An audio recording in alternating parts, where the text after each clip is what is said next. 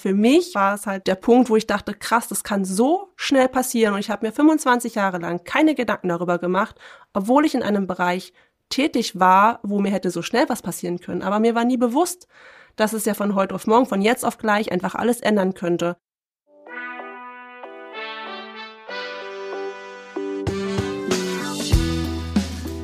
Willkommen bei Studio 36 Presents, dem nachhaltigen und sozialen Podcast aus Kreuzberg in die Welt.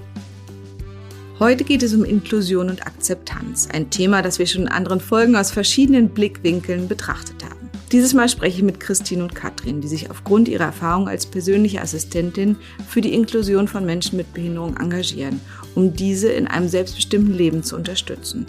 Um das aktiv tun zu können, haben sie den Verein Zeitgeist der Inklusion sowie den gleichnamigen Podcast ins Leben gerufen. Wichtig ist Ihnen hierbei, nicht über, sondern mit Betroffenen zu sprechen und deren Geschichten zu hören. Ihr Motto, wir brauchen Inklusion und Inklusion braucht uns. Hallo Katrin, hallo Christine, schön, dass ihr da seid. Hallo, danke schön, dass wir hier sein dürfen. Hallo, wir freuen uns sehr. Schön, dass ihr hier ins Studio gekommen seid. Ich habe hier schon gesehen, ein schöner Pulli, auf dem auch Inklusion steht, Akzeptanz, Diversität und Teilsein. Was bedeutet denn dein Pulli? Ja, erstmal Dankeschön. ähm, wir haben die Pullover selber designt.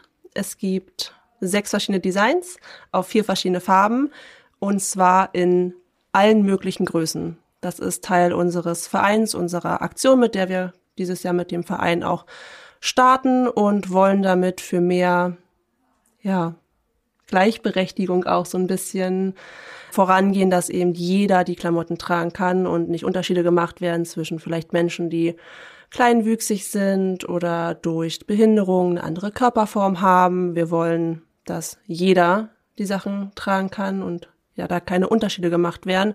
Also schick sieht's auf jeden Fall aus. Und es geht ja viel darum, dass man Menschen gleichstellt in eurer Arbeit. Aber um uns rum sehen wir ja noch ganz viele Unterschiede. Ihr seid jetzt ja gerade beim Auto hergekommen. Das ist wahrscheinlich auch immer noch das Verkehrsmittel, was zum Beispiel Menschen, die nicht gut laufen können, am meisten benutzen. Weil zum Beispiel der Fußverkehr ja ganz wenig unterstützt wird und das Auto einfach immer noch, ja, alle anderen auch ganz stark gefährdet. Aber wie gerecht ist zum Beispiel unser Straßenverkehr? Oh, der Straßenverkehr ist es schwierig. Durch unsere Arbeit und dadurch, dass ich sehr lange auf einem Nebengewerbe als Springerin tätig war in der Assistenz, habe ich auch sehr viele ArbeitgeberInnen kennengelernt. Und viele sind aufs Auto angewiesen und es ist schon schwer. Ne? Man merkt schon, die Autofahrer, die wissen das größtenteils gar nicht, dass man vielleicht ähm, im Auto hinten jemanden mit Rollstuhl hat und ruppiges Fahren, kein Blinken, man muss doll abbremsen. Viele im Rollstuhl können ihren Körper dann selbst auch nicht halten. Ne? Das ist dann für den Körper wieder belastend. Also das Autofahren an sich mit jemanden im Auto, der eine Behinderung hat oder die eine Behinderung hat, ist schon schwierig in, in Berlin. Also wir sind ja nur größtenteils hier tätig, wir kommen zwar viel rum, aber hier in Berlin ist es teilweise schon sehr schwierig, was das Auto betrifft. Katrin, welche Dinge fallen dir auf, die Menschen ohne Behinderung manchmal gar nicht sehen, was andere im Alltag besonders schwer haben? Ja, das Beispiel, was ich immer ganz gerne nenne, ist beim Busfahren. Es ist ja nun so, dass ähm, der Bus ist immer ein bisschen höher gelegt und gerade wenn der Bordstein tiefer gelegt ist, dann kommen Menschen, die im Rollstuhl sitzen, nicht so einfach in den Bus hinein. Und ich hatte mich dazu mal mit der BVG telefonisch auseinandergesetzt, weil es mich interessiert hat, wie die rechtliche Frage diesbezüglich ist. Gerade darf ich den Bus anfassen, darf ich die Rampe anfassen und die Rampe ausklappen oder muss der Busfahrer oder die Busfahrerin das alleine machen? Und die Antwort war, dass es der Busfahrer tun sollte. Aber leider findet das im öffentlichen Verkehr weniger statt. Die Busfahrer bleiben meistens sitzen oder brüllen einem dann von vorne zu, Jo, du kannst die Rampe alleine ausklappen. Und das ist natürlich, man weiß nie, wenn der Bus kommt, was darf ich? Darf ich den Bus anfassen? Darf ich ihn nicht? Rechtlich gesehen nicht. Manchmal sind dann auch Fahrgäste, die die Rampe selbstständig schon ausklappen für einen selbst, die halt blickig sind und das sehen und die Rampe dann halt ausklappen für einen selbst, ja. Aber es ist äh, nach wie vor ein großes Problem und ich würde mir sehr wünschen, wenn daran gearbeitet wird. Also ich habe ja viele kleine Kinder und bin heilfroh, dass die jetzt alle laufen können, nicht mehr im Kinderwagen durch die Gegend geschoben werden. Und weil es eben diese ganzen Schwierigkeiten gibt, wenn man irgendwo rollend unterwegs ist und da denkt man, irgendwann ist es vorbei so. Aber für viele Menschen ist es halt der Alltag, der ununterbrochen eben, gerade für die, die schon eingeschränkt sind, eben alles noch schwieriger und umständlicher und eben die Wege so viel länger macht, was ich auch immer super, super erschreckend finde. Aber erklärt mir noch mal einmal so eure Haupttätigkeit. Ähm, vielleicht Christine einmal so einen Einblick in dein Leben. Warum engagierst du dich so gerne oder so intensiv für Menschen, die bestimmte Einstrengungen haben? Das ist eine etwas längere Vorgeschichte. Ich bin eigentlich gelernte Pferdewirtin und konnte aber irgendwann in meinem Beruf nicht mehr arbeiten und bin ja dann durch Katrin in die Assistenz gekommen habe ja immer mit Pferden gearbeitet, Menschen war nie mein Ding, konnte mir auch nie vorstellen, das irgendwie mal zu machen. Und war dem Ganzen aber dann doch offen gegenüber und habe gesagt, okay, ich schaue mir das mal an, vielleicht liegt es mir ja doch. Und habe mich dann in der Assistenz wirklich wiedergefunden. Erstmal war es halt ein Beruf, wo wir gutes Geld verdient haben oder ja, wo ich in dem Moment ja gutes Geld verdient habe. Die Arbeitszeiten waren super. Ich konnte halt meine Pferde als Hobby nebenbei machen, aber mein Herz war noch nicht ganz da und habe dann irgendwann, ähm, wie ja gerade schon kurz gesagt, im Nebengewerbe dann noch andere Stellen angenommen und bin dann bei einem ja, jungen Mann im Vorstellungsgespräch gelandet und wir haben uns super gut verstanden und er hat eigentlich meine Sicht auf das, auf das Leben geändert. Er hatte mit 17 Jahren einen Autounfall, ist dadurch querschnittsgelähmt. Und das hat mir so ein bisschen, das klingt immer so tragisch und man will das ja auch eigentlich immer nicht so betonen, aber für mich hat's, war es halt der, der Punkt, wo ich dachte, krass, das kann so schnell passieren. Und ich habe mir 25 Jahre lang keine Gedanken darüber gemacht, obwohl ich in einem Bereich tätig war, wo mir hätte so schnell was passieren können. Aber mir war nie bewusst, dass es ja von heute auf morgen, von jetzt auf gleich einfach alles ändern könnte. Und durch diese Nebentätigkeit und die verschiedenen AssistenznehmerInnen und die verschiedenen Geschichten dazu ist mir erst bewusst geworden, wie umfangreich das Thema Inklusion ist und wie weit zurück wir in der, in der Teilhabe des alltäglichen Lebens sind. Und das hat das für mich so erst ins Rollen gebracht und alles so ein bisschen auch geändert und bin seitdem ja dann in der Assistenz ja auch geblieben aufgrund von Babypause.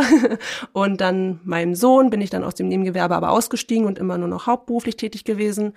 Und dadurch, dass Katrin sehr viel mit AssistentInnen zu tun hat, hatte sie die andere Seite und ähm, haben gesagt, okay, das gibt so viele Probleme, wodurch der Podcast entstanden ist. Und Jetzt zu erzählen, wie mein Alltag aussieht, ist so schwierig, weil man kann das in so kurzer Zeit hier in dieser Folge gar nicht beschreiben. Wir verweisen immer gerne darauf, dass wir halt bei uns im Podcast ja selber darüber reden, weil wir da wirklich Folgen für brauchen, um den Leuten bewusst zu machen und verständlich zu erklären, wie unser Berufsalltag aussieht, weil das ist so umfangreich. Kurz gesagt kann man eigentlich sagen, dass wir als Assistentinnen da sind, um einfach all den Menschen, die das brauchen und benötigen, in einem selbstbestimmten Leben unterstützen. Und ähm, Katrin, wie ist das für dich? Was bedeutet Inklusion für dich? Also warum ist es dein Herzensthema? Ich bin damals, als ich noch jünger war, da war ich zwölf, bin ich immer in ein Ferienlager gefahren. Und das Ferienlager war ein inklusives Ferienlager, wo Kinder mit und natürlich auch ohne Behinderung teilgenommen haben. Und ich habe das damals noch gar nicht so verstanden und erst später, als ich dann darüber nachgedacht habe und angefangen habe, das selbst zu reflektieren, als ich älter wurde, habe ich mitbekommen, wie für mich es selbstverständlich war, dass Menschen im Rollstuhl dabei waren oder welche, die halt Probleme hatten beim Laufen, dass die immer mit dabei waren und wir haben uns selbstverständlich mit denen gespielt, wir haben mit denen zusammen Wanderungen unternommen und das war für uns ganz selbstverständlich. Und im Laufe der Jahre habe ich festgestellt, so selbstverständlich ist das heutzutage gar nicht oder auch damals gewesen, gerade damals. Und habe dann erst äh, nach und nach verstanden, dass ich dankbar darüber bin, dass ich sehr dankbar bin, dass ich diese Erfahrung gesammelt habe und dass ich auch ganz anders auf diese Menschen zugehen kann dadurch. Und ja, dann habe ich halt äh, meine Assistenznehmerin kennengelernt und da hat sich für mich dann ja nochmal komplett alles gedreht und ge gewechselt, so gesagt. Und ich habe einfach mitbekommen, wie wichtig es ist, diese Menschen, also Menschen mit und ohne Behinderung in dem Sinne komplett zu unterstützen. Man darf keine Vergleiche machen. Mensch ist Mensch. Und das ist das Wichtigste daran. Dann sagt mir doch noch mal so ein bisschen so Teilhabe im Alltag. Also was sind so wichtige Punkte, wo wir alle vielleicht gemeinsam noch mal gucken können, dass eben egal wer äh, ähnliche Zugänge bekommt. Also im, im realen Alltag, ob jetzt auf der Straße oder in der Schule oder eben auch digital. Wie ist das? Das ist ein sehr schöner Punkt. Wir fangen da mal ganz gern in dem Bereich an, den alle nutzen, Social Media. Es fängt einfach an mit Videos untertiteln. Ne? Instagram hat zum Beispiel die ganz einfache Option, automatische Untertitel zu erstellen für Menschen, die nicht hören können oder schwer hören können. Die lesen dann einfach mit. Und ähm, dann ganz wichtig, dass das machen viel zu wenige, ist eine Bildbeschreibung. Es gibt sogenannte Screenreader, die lesen, das sind ja Programme, die lesen vor und man kann einen Alternativtext bei Instagram zu jedem Foto erstellen und einfach kurz zu beschreiben, was man auf diesem Foto sieht, ist das Mindeste, finde ich, an Teilhabe im Social-Media-Bereich. Und das ist das, was wir uns wirklich am meisten wünschen würden, was das Digitale betrifft. Wir transkribieren unsere Folgen von Anfang an, dass wir gesagt haben, wir wollen, wenn wir über Inklusion sprechen, ähm, es auch für die Menschen möglich machen, die uns nicht hören können, dass sie es mitlesen können, eine Teilhabe daran haben. Jeder zweite möchte ich behaupten, hört Podcasts, aber kann würde vielleicht auch gerne wissen, worum es geht. Und das ist halt so ein, so ein Problem, was uns immer wieder auffällt, dass es eigentlich kaum einer macht.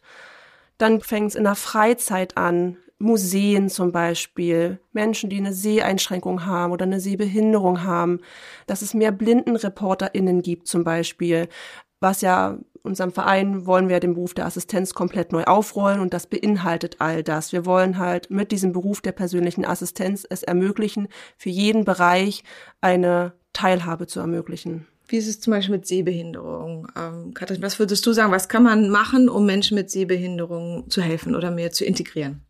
Das ist eine sehr gute Frage. Also wirklich eine gute Frage. Ich habe damals in meiner Ausbildung, ich bin gelernte Kauffrau im Einzelhandel und hatte damals im Supermarkt einen tatsächlich einen blinden ähm, Kunden, der kam rein und konnte sich nicht orientieren und wusste nicht, wo was steht und er hatte eine Einkaufsliste dabei und kam dann auf mich zu und fragte, ob ich ihm helfen könnte. Und natürlich, dann sind wir gemeinsam durch den Laden und ich habe ihm dann so gesagt, ihm geholfen, dabei seinen Einkauf zusammenzusuchen. Und ich würde mir einfach wünschen, dass Menschen, jeder Mensch, einfach mehr blickiger durch die Welt laufen würde und auch gucken würde. Also ich mittlerweile tue das auch. Ich arbeite nicht mehr in diesem Beruf, aber wenn ich einkaufen bin und ich sehe einen Menschen, der Hilfe benötigt, ob es nun ein Mensch ist mit einer Seheinschränkung oder auch ein Mensch, der im Rollstuhl sitzt und ganz oben an das Regal beim Einkaufen nicht rankommt, ist es für mich selbstverständlich, dass ich nachfrage, ob ich ihm helfen darf. Und da würde ich mir wünschen, dass die Menschen einfach achtsamer auch miteinander umgehen würden. Ich finde, das ist so ein bisschen sowas, ähm, das hat eben eher damit zu tun, ob ich sehe, was die Personen um mich rum gerade brauchen. Geht ja auch, ob es ältere oder kleinere oder was auch immer. Ich bin ja zum Beispiel nicht so, so groß und komme auch an viele Sachen nicht ran und wundere mich manchmal, dass da nie jemand mal guckt, dass man einfach auch Sachen nicht erreichen kann. Aber ich will mich da überhaupt nicht in eine ähm, bestimmte Ecke begeben, sondern eher nochmal nachfragen, wie ist es denn? Man will ja auch würdig, egal mit wem, umgehen. Und ich will auf keinen Fall in so eine Ecke kommen, dass ich quasi anderen quasi zu früh meine Hilfe anbiete oder unsensibel bin oder da vielleicht eben auf eine andere Art auch wieder diskriminierend bin. Wie kann ich denn da, könnt ihr mir da einen Tipp für einen sensiblen Umgang geben? Ja, sehr, sehr gerne. Und zwar finden wir es immer ganz schön, äh, wenn man erstmal fragt, ob man vielleicht eine Frage stellen darf und zu zeigen, ich möchte jetzt nicht respektlos sein, diskriminierend sein, aber ich sehe dich, brauchst du, kann ich dir vielleicht irgendwie bei irgendwas behilflich sein und dem Menschen einfach zuzuhören und die Aufmerksamkeit und den Fokus wirklich auf diese Menschen zu legen. Manche wollen ja wirklich auch nicht angesprochen werden ne? und fühlen sich davon auch in ihrer Selbstbestimmung eingeschränkt. Und wenn man doch auf einen Menschen trifft, der sagt oder vielleicht auch patzig ist, dann vielleicht nicht verletzt zu sein, sondern einfach zu sagen, okay, ich akzeptiere das, aber ich, ich wollte dich, ich habe dich gesehen, ich habe dich gefragt und wenn du keine Hilfe brauchst, ist das vollkommen okay.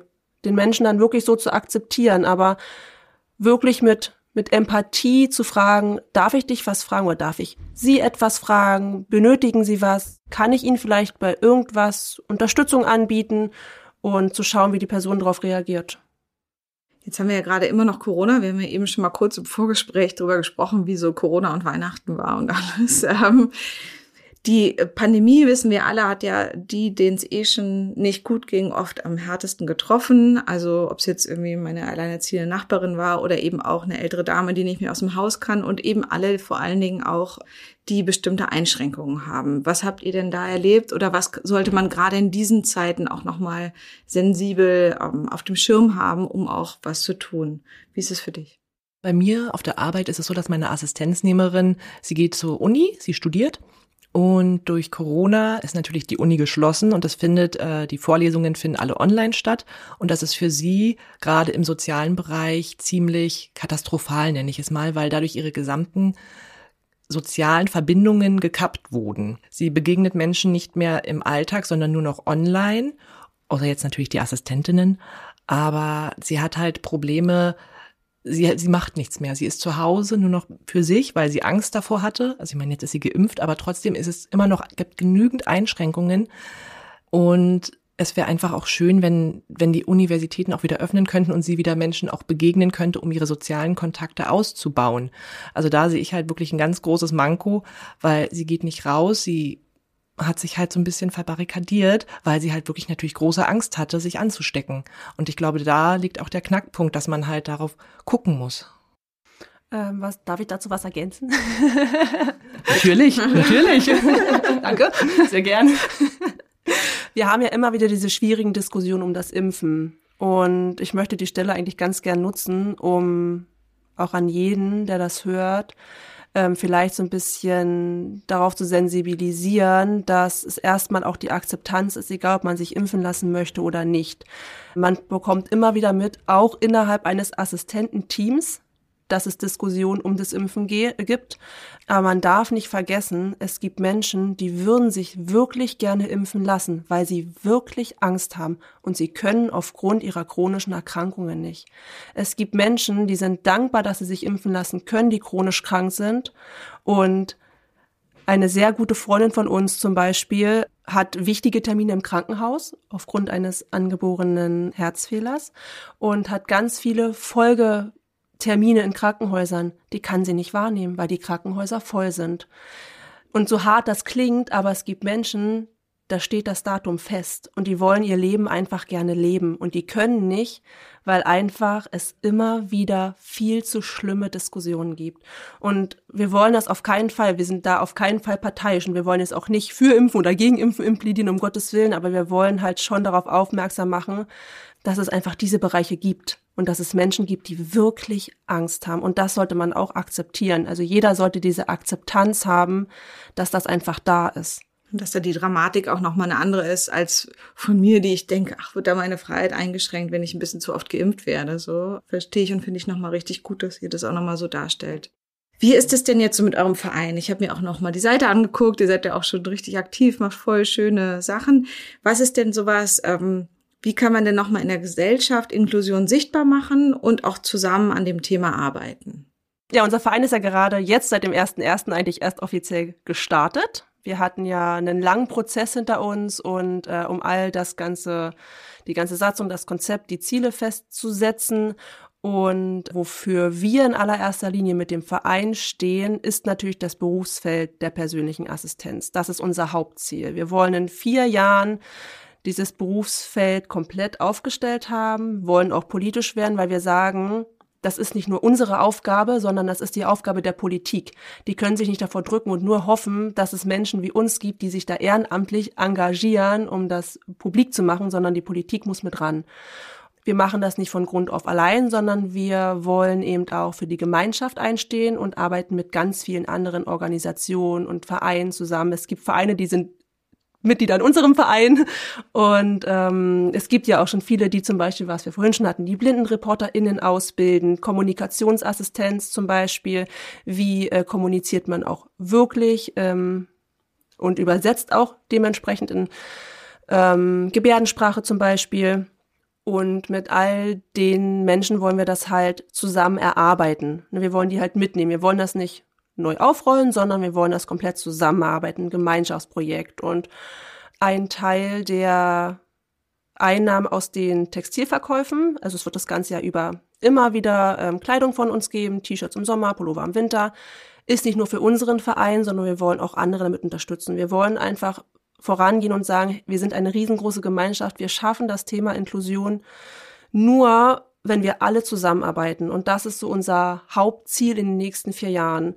Und um das zu schaffen und immer mehr Leute auch bewusster auf das Thema Akzeptanz zu lenken, wir reden ja jetzt größtenteils um Menschen mit Behinderung, aber es betrifft ja auch ganz viele andere. Zum Beispiel Menschen, die einfach ausgegrenzt wurden, Mobbing. Wir haben selber da auch schon drüber gesprochen, was wir für Erfahrungen mit Ausgrenzung hatten. Man kann auf so viele verschiedene Arten ausgegrenzt werden. Sexualität, Hautfarbe, Herkunft, so viel und all das ist ja auch Teil von Inklusion nicht nur Behinderungen, sondern auch einfach die Teilhabe auch für diese Menschen und die Akzeptanz, dass Menschen einfach so sind, wie sie halt einfach sind. Und wir sprechen damit eine sehr große Masse an und wir hoffen durch den Verein, dass wir auch ganz viele mitziehen, damit auch ganz viele sich dafür stark machen. Und dann wird es immer wieder Infotage geben, wo wir darüber informieren, wo wir dann auch dafür Werbung machen, dass unsere SpeakerInnen Geld verdienen, dass sie bezahlt werden dafür. Das ist nicht immer alles kostenlos. Ne? Jeder möchte Geld verdienen und auch die, die Aufklärungsarbeit machen. Und was haben wir noch geplant? Schulungen. Wir möchten gerne in Unternehmen, in Kitas, in Schulen auch gehen und mit den Mitarbeiterinnen darüber reden, offensichtlicher zu werden, also auch weitsichtiger im Umgang, zum Beispiel in Krankenhäusern mit Patientinnen, wie man mit denen umgeht, die eine Behinderung haben. Und wie kann ich als Einzelne helfen? Also was könnte ich als Einzelne tun? Ich könnte wahrscheinlich Mitglied bei euch im Verein werden oder eure schicken T-Shirts. Das kann ich auch nochmal sehr empfehlen. Jetzt ist Weihnachten ja leider schon rum, sonst wäre das auch ein gutes Geschenk gewesen. Aber man kann ja auch so vielleicht nochmal was verschenken. Aber was kann ich als Einzelne tun, wenn ich quasi einfach mein Herz noch mehr öffnen will und vielleicht auch Vorsorge, weil wer weiß, was uns allen, das fand ich am Anfang auch so wichtig, was uns allen noch zustößt, dass man eben da auch sensibel ist, dass das Leben nicht nur geradlinig auf zwei Beinen bis zum Ende geht, sondern was kann ich als Einzelne tun? Sich informieren. Das ist, denke ich, das Wichtigste, sich darüber zu informieren, was passieren kann oder was auch passiert auf der Welt im Thema Inklusion, Teilhabe, Akzeptanz. Da denke ich, äh, es ist ein großer Knackpunkt uns folgen. Euch Wir informieren. Sehr gut, sehr gut. Wie ist es so in anderen Ländern? Was würdet ihr sagen, so Deutschland im Vergleich international? Wie stehen wir so da? Boah, damit haben wir uns ehrlich gesagt noch nie wirklich beschäftigt, weil ähm, Deutschland schon echt reicht. Also Deutschland ist, was Teilhabe angeht, Barrierefreiheit angeht, nicht das schlechteste Land, ne, keine Frage. Aber auch nicht das Beste. Aber auch eben nicht das Beste. Ne? Also wie gesagt, also ohne die Politik angreifen zu wollen, aber die ziehen sich schon nett so ein bisschen aus der Schlinge. Ne? also man könnte mehr machen, ne? keine Frage. Sonst würde es nicht so viele AktivistInnen geben, die sich stark machen müssen. Und ansonsten, ja, gerne Mitglied werden, uns folgen, Beiträge teilen, da steckt unglaublich viel Zeit drin. Wir machen das ja alles neben unseren Jobs. Na, wir investieren da Stunden jeden Tag. Wir haben ein tolles Team. Wir haben eine App, über die ähm, wir vereinsintern kommunizieren. Da kann jeder Teilhabe, kann jeder dran teilhaben und mit aufbauen. Also jeder kann bei uns so viel Zeit, wie er investieren möchte, kann er investieren. Also das ist frei zu entscheiden. Wir brauchen immer Leute, die uns helfen beim Transkribieren, die Infotage planen, Teil vom Organisationsteam werden. Na, also jeder, der aktiv sein möchte, ähm, der kann das bei uns frei wählen. Wir haben jetzt ja schon über die schöne Kleidung gesprochen. Was ist denn so mit Tastbüchern, also mit so besonderen Publikationen? Weil ähm, das ist ja auch noch mal was Schönes. Wir hatten es jetzt, ich habe es vor Weihnachten gesehen, da gab es so ganz tolle, richtig schön gedruckte Sachen, wo man eben die schon gut aussahen, aber die eben auch noch mehr Menschen zum Beispiel Zugang zu Büchern geben. Wie ist das für dich, Katrin? Wir hatten tatsächlich mal Kontakt zu jemanden, zu einem Verein, glaube ich. Haben wir immer noch. Haben wir immer noch, die Tastbücher herstellen. Und ein Tastbuch in der Herstellung kostet 400, 200. 200 Euro. Und das ist natürlich eine ganze Menge Geld, die erstmal, die man erstmal zur Verfügung haben muss, um ein einziges Tastbuch herzustellen. Ja, und die großen Verlege, die ähm, machen das nicht, weil es einfach, weil keiner dafür 200 Euro ausgibt. Also die verkaufen es einfach nicht. Und deswegen gibt es Vereine, die selber Tastbücher herstellen. Und der ähm, Verein ist auch ganz einfach unter tastbücher.de. Mhm. Findet man auch ganz einfach im Internet. Ähm, die nehmen auch sehr gerne Spenden entgegen. Und das ist auch ein Verein, den wir tatsächlich mit unseren Einnahmen aus den Textilverkäufen mit unterstützen wollen. Weil wir finden, dass es eine ganz wichtige Sache ist, gerade Kindern. Da fangen wir ja immer an. Wir fangen ja immer beim Ursprung an. Und das ist natürlich bei den Eltern, in der Schwangerschaft und bei den neugeborenen Kindern, die heranwachsen. Und äh, denen von Anfang an eine bestmögliche Teilhabe zu ermöglichen, ist so eigentlich das Schönste, was man eigentlich erreichen möchte. Habt ihr da vielleicht zum Abschluss noch mal eine Geschichte für mich, auch aus eurem Podcast? Also etwas, womit man noch mal mit einer Geschichte beschreiben kann, was ihr tut oder was euch besonders berührt habt? Wir hatten ganz am Anfang ein Gewinnspiel am Laufen und das ging um ein Buch von Riccardo Simonetti. Das heißt Raffi und das pinke Tutu. Und das haben wir ähm, verlost und es war eine sehr herzergreifende Rezension, die wir zurückbekommen haben. Und zwar die Gewinnerin hatte dann geschrieben für ihr Kind, dass das Kind das Buch gelesen hatte und so berührt davon war und das hat halt ein Kindergartenfreund und Raffi hat sie so an ihren Freund erinnert, dass sie halt nachgefragt hat, ob sie das Buch weitergeben darf, einfach damit die Teilhabe da auch noch bestmöglich ist. Das hat uns, das hat uns unglaublich berührt, ja, dass wir mit so einem einzelnen Buch, was ja auch kein finanzieller großer Aufwand ist, einfach mal zwei Menschen, zwei Kinder so berührt hat. Also da, da haben wir gesehen, wie einfach es eigentlich geht und wie einfach ein jeder mitmachen kann.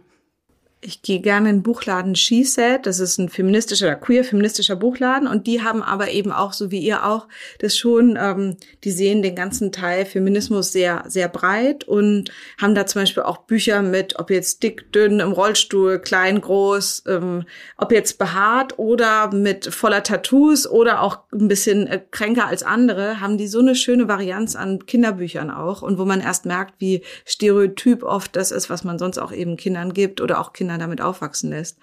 Also über Bücher lässt sich da sicherlich ganz viel tun. Und ich glaube, es lohnt auch für alle, sich da mal ein bisschen diverser umzuschauen. Habt ihr noch einen Tipp für mich? Gibt es noch irgendwas, was ich so im Alltag machen kann, um ähm, es inklusiver für andere Menschen zu machen? Wir werden ja schon so auf andere achten, um auf, also achtsam mit der Umgebung umgehen, braucht jemand vielleicht Unterstützung. Dann im Social Media, das fand ich nochmal einen guten Hinweis, da auch zu gucken, was macht man da eigentlich für eine Arbeit? Ist es auch für andere zugänglich? Also so eine Barrierearmut, auch zum Beispiel Groß- und Kleinschreiben auf Websites, ähm, das Vorleseassistenten, sowas zu unterstützen. Gibt es noch irgendwas, was ihr richtig gut findet, wo ihr sagt, ähm, darauf kannst du, das solltest du auch anderen nochmal weitergeben? Nee, das war jetzt eigentlich so das, was ich auch nochmal gesagt hatte, Social Media, weil es einfach das ist, was einfach jeder nutzt. Ne? Und vielleicht auch sich wirklich ähm, mal umschauen, was für Menschen sich für Inklusion stark machen. Und meine, machen wir uns nichts vor, Social Media lebt von Abonnenten und von Klicks und von Aufmerksamkeit. Und ich finde, ähm, wenn man unterstützen möchte, und das war einfach, dann sollte man diesen Menschen folgen, die sich stark machen, weil umso mehr man teilt und auch gesehen wird und wahrgenommen wird, umso so einfacher wird das. Was ich auch nochmal wichtig finde, ist, dass wir alle irgendwelche Macken haben und dass man sich da auch nochmal klar macht, so weit bin ich gar nicht weg und ich bin, sitze nicht im Rollstuhl, aber ähm, wer weiß, was noch kommt und auch was schon so Sachen auch in einem schlummern und wo man auch schon Sachen hat, wo man eigentlich weiß, dass man auch nicht einer imaginären Norm entspricht, so und sich das vielleicht auch nochmal bewusst zu machen. Gibt es noch Buchtipps oder Filmtipps, irgendwas, womit wir uns gut weiterbilden können? Wir haben uns ja, ja darüber äh, haben wir gerade eben im Auto gesprochen. Und was ist rausgekommen? Dass wir ganz gerne einen Podcast-Tipp abgeben wollen. Und zwar ist das äh, Igel heißt der. Inklusion, ganz einfach leben. Und der Moderator Sascha Lang ist so ein bisschen Luxemburg, Deutschland verbunden, ist Radiomoderator und erblindet und hat selber diesen Podcast über Inklusion, der macht das unglaublich klasse.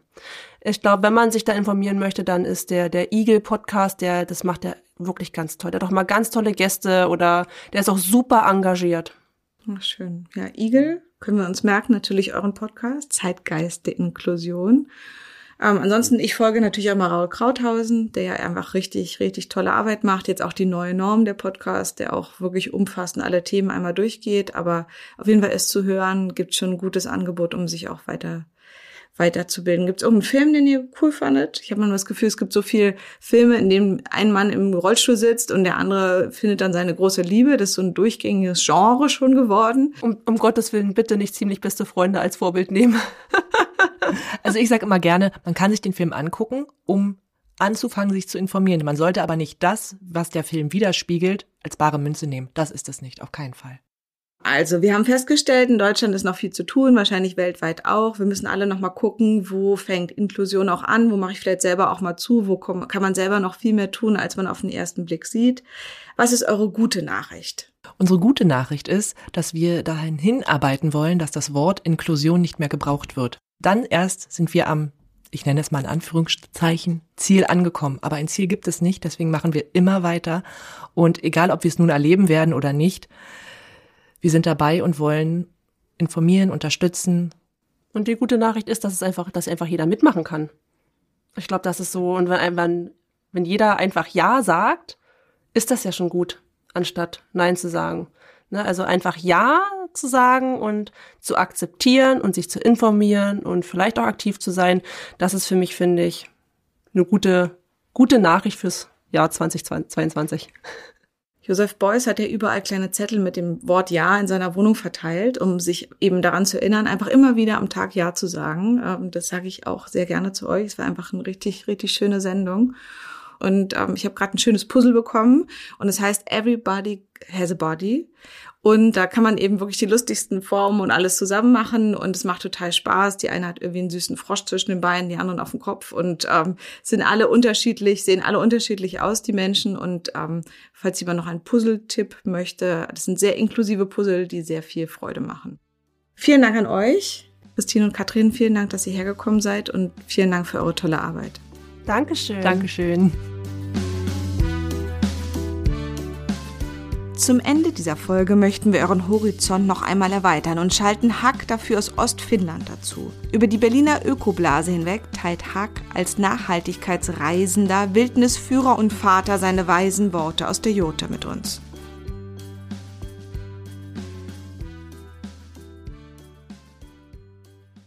Zeitgeist der Inklusion. Ein herzliches Tag zusammen. Diesmal vom Heimatbesuch in der Gegend, die eine einzige Art Deutschland nennt. Am Bahnhof neulich hörte ich eine Gruppe in schallendes Gelächter ausbrechen. Leider verstand ich weder die Sprache noch den Humor, freue mich für die Lachenden und begnüge mich mit dem Gefühl, dass ich vermutlich gerne in Sprache und Witz eingeweiht würde, sollte ich nur fragen oder ausreichend neugierig aussehen. Ich freue mich stets, wenn bei einer Wildnisführung Teilnehmer mit besonderen Bedürfnissen dabei sind.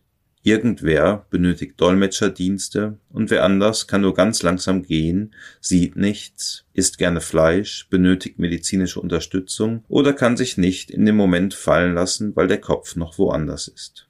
Fast alle scheinen wir irgendwelche besonderen Bedürfnisse oder Vorlieben zu haben. Vielleicht nicht immer und überall und häufig auch nicht bewusst. Inklusion als persönliches Anliegen in Herz und Kopf stets mit sich herumzutragen, bereichert und erlaubt das Leben. Wenn wir bewusst all-inclusive leben, weben wir nicht nur an einer Art Rettungsnetz mit, welches uns unerwartet bald schon von Nutzen sein mag. Wir tragen auch zu einer Öffnung und Reifung unserer Gemeinschaft bei, so dass wir zu 100 Prozent sein können, wer wir sind. Wie viele Begegnungen, Erlebnisse, Erfahrungen und Gespräche hätten mich nicht verändert, hätte der Betreiber eines Schullandheims in der Nähe von Nurmes im finnischen Nordkarelien bei der Anschaffung nicht auf sogenannte Sit-on-Top-Kajaks gesetzt. Diese Art von Kajak ermöglicht einen sehr leichten Einstieg, auch für Rollifahrer, sehr breite oder sonst wie seiende Menschen. Während Inclusive Design allmählich Einzug in unseren Wortschatz findet, und sich unsere Bemühungen um Inklusion noch mit allerlei zwischenmenschlichen Dynamiken befassen, frage ich mich, wie unsere schöne Ökoblase mit dir und mir in puncto Inklusion dasteht. Damit meine ich nicht, ob alle Lösungen hochprozentiger Nachhaltigkeit auch für alle zugänglich sind, sondern ob wir denn überhaupt noch bewusst zum mehr als menschlichen Teil der Natur gehören. Wenn ich mir ansehe, wie die verschiedensten Mitwesen ohne nennenswerte Ausrüstung einen subarktischen Winter überleben, möchte ich fast wehmütig auch dazu gehören. Zum Glück sind wir Natur schon immer all-inclusive. Nicht dazu zu gehören geht quasi von Geburt an nicht, auch wenn wir uns derzeit mitunter noch erstaunlich weit selbst ausgrenzen. Als elementare Säule trägt Inklusion unsere Gemeinschaft, Inklusion ist überhaupt das, was Gemeinschaft ausmacht. Gemeinschaft sein. Und Gemeinschaft ist eine unserer sechs Überlebensprioritäten. Inklusion ist also aus vielerlei Hinsicht überlebensnotwendig. Nicht nur für uns, sondern genauso für alle anderen, was ja dann am Ende wieder uns zugute kommt. Wer also gerne nachhaltig überleben möchte, kommt an Inklusion und tiefer Naturverbindung nicht vorbei. Zum Glück. Alles Liebe euch. Das war's mal wieder mit einer Folge Studio 36 Presents, dem nachhaltigen und sozialen Podcast. Wenn ihr mit uns zusammenarbeiten möchtet, Anregungen oder Ideen habt, schreibt uns gerne über info at studio36.berlin. Wir freuen uns drauf. Bis zum nächsten Mal eure Nike.